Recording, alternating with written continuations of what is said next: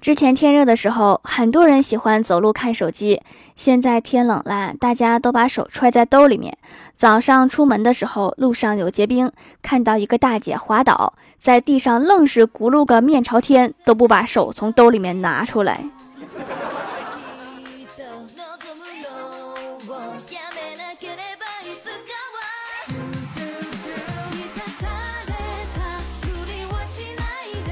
Hello，蜀山的土豆们，这里是全球首档古装穿越仙侠段子秀《欢乐江湖》，我是你们萌逗萌逗的小薯条。算命作为一门从古流传下来的技艺，我们每个人几乎都有过被算命的经历。我们蜀山的后山有一个太二神观，里面有一个太二真人，专门给人算命赚钱，据说非常准。有一次啊，有个美女来算命，太二真人掐指一算，说：“哎呀，美女呀。”你恋爱运真好啊！二十结婚，二十五生娃，一辈子幸福美满。美女说：“我今年三十五了，没对象。”太二真人说：“你什么学历呀？”美女说：“我博士啊。”太二真人捋了捋胡须说：“嗯，这就叫知识改变命运呐，真能扯犊子。”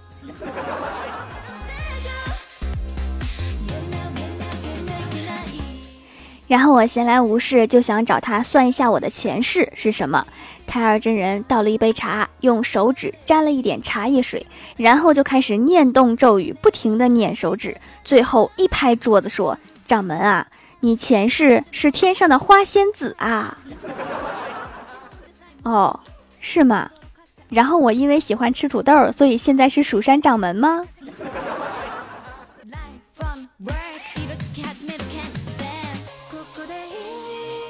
郭大侠带着儿子去算命，一推门就说：“太二真人呀，你这山也太高了，我可算找到你啦。”太二真人说：“贫道乃是太乙真人。”郭大侠说：“没关系啦，都一样。”太二真人啊，给我算一下，把太二真人气的。贫道乃是太乙真人，太乙真人。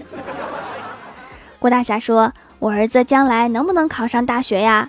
太二真人掐指一算说：“可以是可以，但是需要改个名儿。”不能叫郭晓霞了，得叫郭德纲。哎，你怎么打人呢？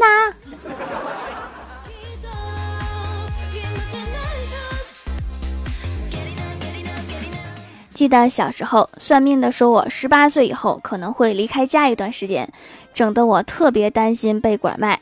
结果大学毕业了才想起来，原来十八岁以后离开家这几年是去上大学了。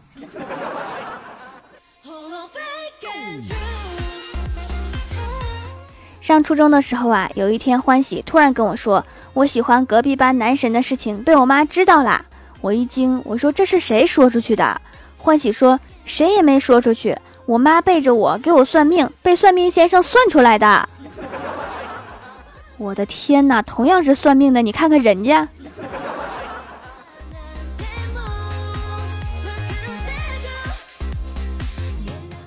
郭大嫂说：“我以前就去找太二真人算过命。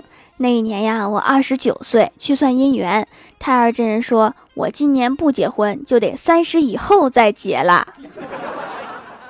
真是太准了。那二十九岁之后，不就是三十了吗？”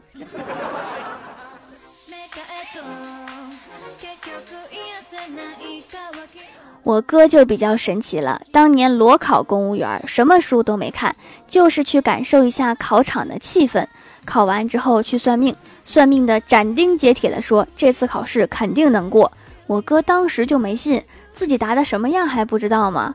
结果成绩出来之后，我哥真过了。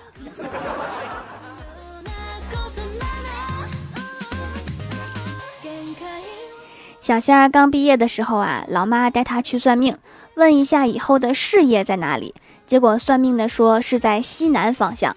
回家跟小仙他爸一说，他爸说：“咱们这是东北，往哪走都是西南。”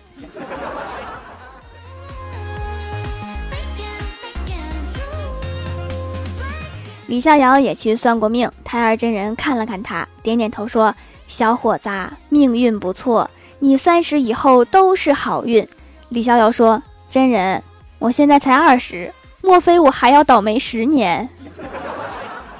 嗯，大概就是这个意思。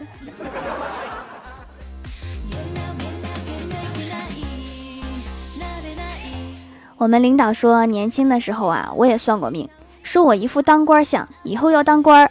但是我现在快四十了，就当了一次新郎官儿。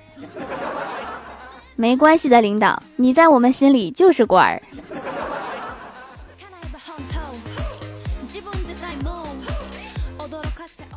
前几天小虾有了喜欢的男生，然后就要跟我回蜀山找太二真人算一卦。结果去了之后，太二真人看了看他，就说了四个字。你别想了。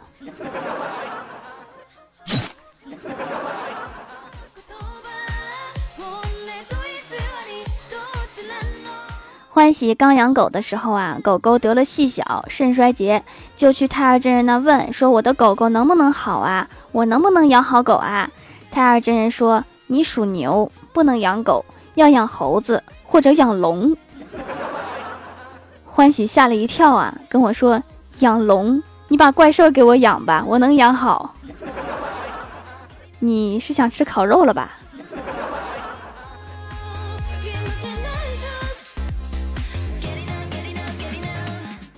郭大侠曾经去算过命，算命的说他高寿，但是带残。然后郭大嫂说，可能脑残也是残。从此以后，大家都知道了这个梗。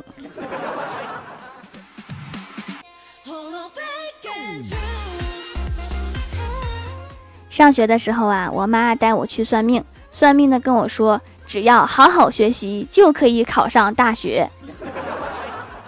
这还用你说？我们老师天天说。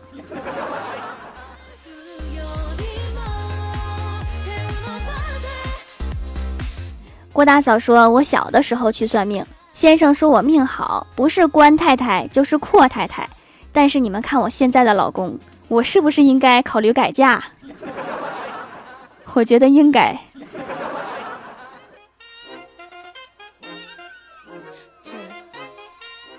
Hello，蜀山的土豆们，这里依然是带给你们好心情的欢乐江湖。点击右下角订阅按钮，收听更多好玩段子。在微博、微信搜索关注 NJ 薯条酱，可以关注我的小日常和逗趣图文推送，也可以在节目下方留言互动，还有机会上节目哦。下面来分享一下上期留言。首先，第一位叫做宇宙最帅于浩佑，他说有一天张杰和谢娜在周星驰里游泳，忽然从池里面钻出一条吴奇隆，把谢娜劫走了。于是张杰拿着郑伊健，脚踏周杰伦，走过蔡依林，翻过赵本山，渡过潘长江，终于从吴奇隆手里夺回了谢娜。最后，他们回到了郭富城，插上了邓紫棋，过上了幸福的生活。我觉得邓紫棋有点惨，我好像读过类似的。所以哈，给娃起名一定要想好了，不然就很有可能变成故事里的角色。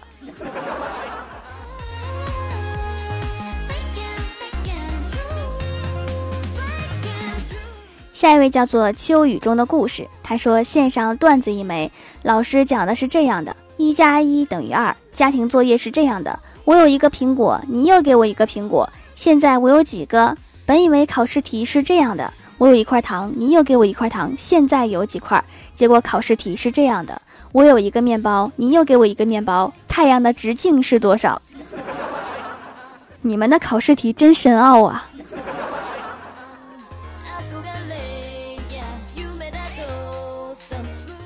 下一位叫做零零六七，他说：父亲问我人生有什么追求，我回答金钱和美女。父亲凶狠地打了我的脸，我回答事业与爱情。父亲赞赏的摸了摸我的头，中国汉字博大精深，所以外语就不会这么尴尬吗？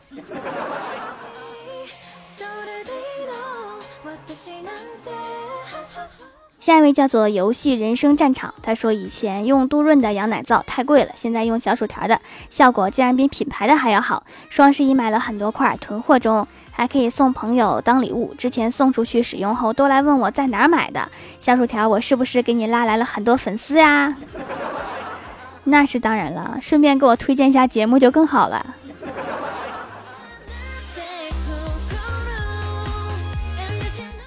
下一位叫做蜀山派，我叫啥来着？他说最近我发明一种电围栏，高压电十万伏特，绕在蜀山的围栏上，再也不怕怪兽偷吃了。往上扔土豆。下来一个烤土豆，是不是很方便？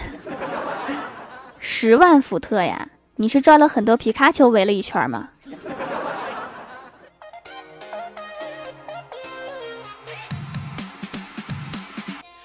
下一位叫做手心中的小白猫，他说什么时候翻我牌子呢？条皇上，今晚今晚，赶快洗白白等着我。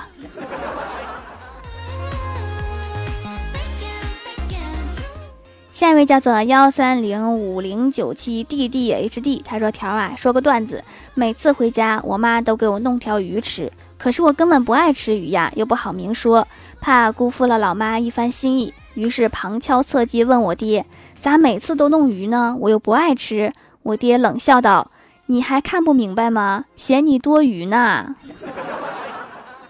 真是一个残酷的真相。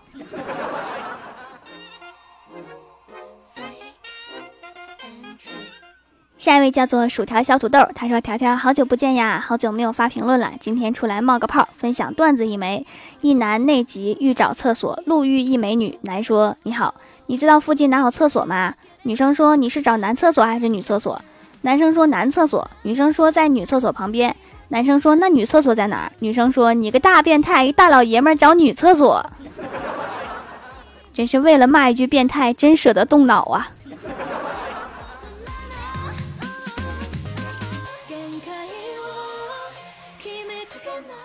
下一位叫做许浩然，他说郭晓霞在路上看到一块金子，说这不是我应得的。郭晓霞在路上看到一堆金子，说这也不是我应得的。郭晓霞在路上看到一块玉，说这不是我应得的。郭大侠回家打郭晓霞一顿，说那你为什么不喊我去捡？郭晓霞心想这也不是我应得的。郭晓霞这个心态是要出家了吗？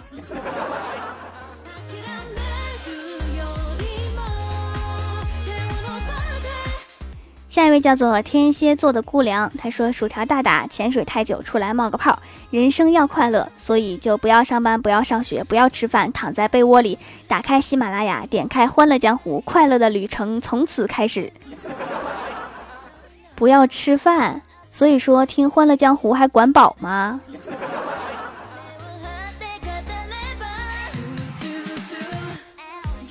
下一位叫做锻炼身体从我做起。他说跟着孩子听了一年多《欢乐江湖》，条条介绍手工皂，终于在双十一按耐不住，在孩子强烈要求下，再就是合计错过优惠就要等一年了呀，狠心下手买三块赠一块，好合适呀。孩子上小学三年级，已经是条快两年的小粉丝啦。从开始听不太懂条的段子是啥意思，到现在天天都想听《欢乐江湖》，而且我发现了《欢乐江湖》的另一个功能，就是提高孩子写作文能力。自从听了《欢乐江湖》，不用上阅读补习班，写作文就叭叭的老能白活了。老师让写两百字，他非得叭叭出来三百字，不让写都不好使。条啊，咋办啊？都是跟你学的。是吗？还能提高作文能力啊？那真是随我了。当年我上学的时候，那个作文纸就从来都不够用。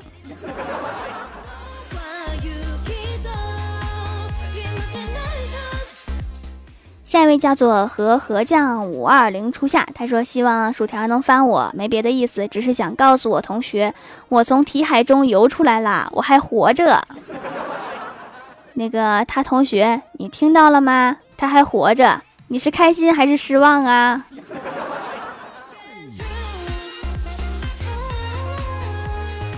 下一位叫做恋上你的坏。我说大师，为什么我哥们儿都结婚了，而我还单身？大师转身看了我一眼，不经意的露出了微笑。我说连大师也笑话我吗？大师说不，只是施主长得真是搞笑。搞笑是种什么样的长相？是长得潦草？还是狂草。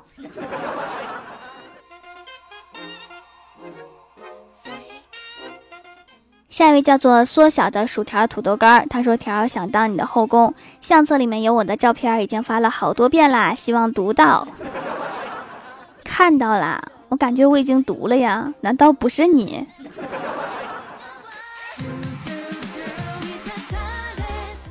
下一位叫做艾特微笑好美，他说自从听了薯条酱的节目，才知道手工皂。仔细研究了一下，手工皂是天然材料制作的，不伤害皮肤。加上薯条酱用心制作，我非常喜欢。皂气味清新自然，洗感很好。以后还会继续关注薯条的节目，希望薯条节目收听节节高，淘店铺生意兴隆。对的哈，市面上的清洁类护肤品都是用表面活性剂来清洁。皂类就不一样啦，很天然哦。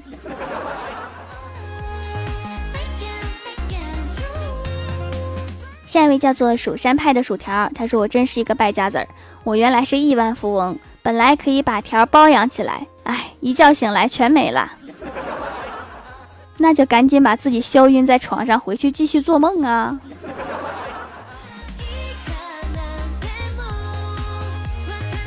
下一位叫做我站在未来等着你，他说双十二给薯条送个大礼物，祝薯条的小店生意兴隆，财源滚滚。果然在未来等着我，我双十一的快递还没有收全呢，你就已经想着双十二了。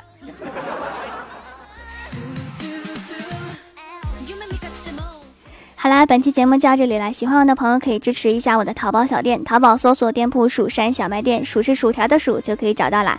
以上就是本期节目全部内容，感谢各位的收听，我们下期节目再见，拜拜。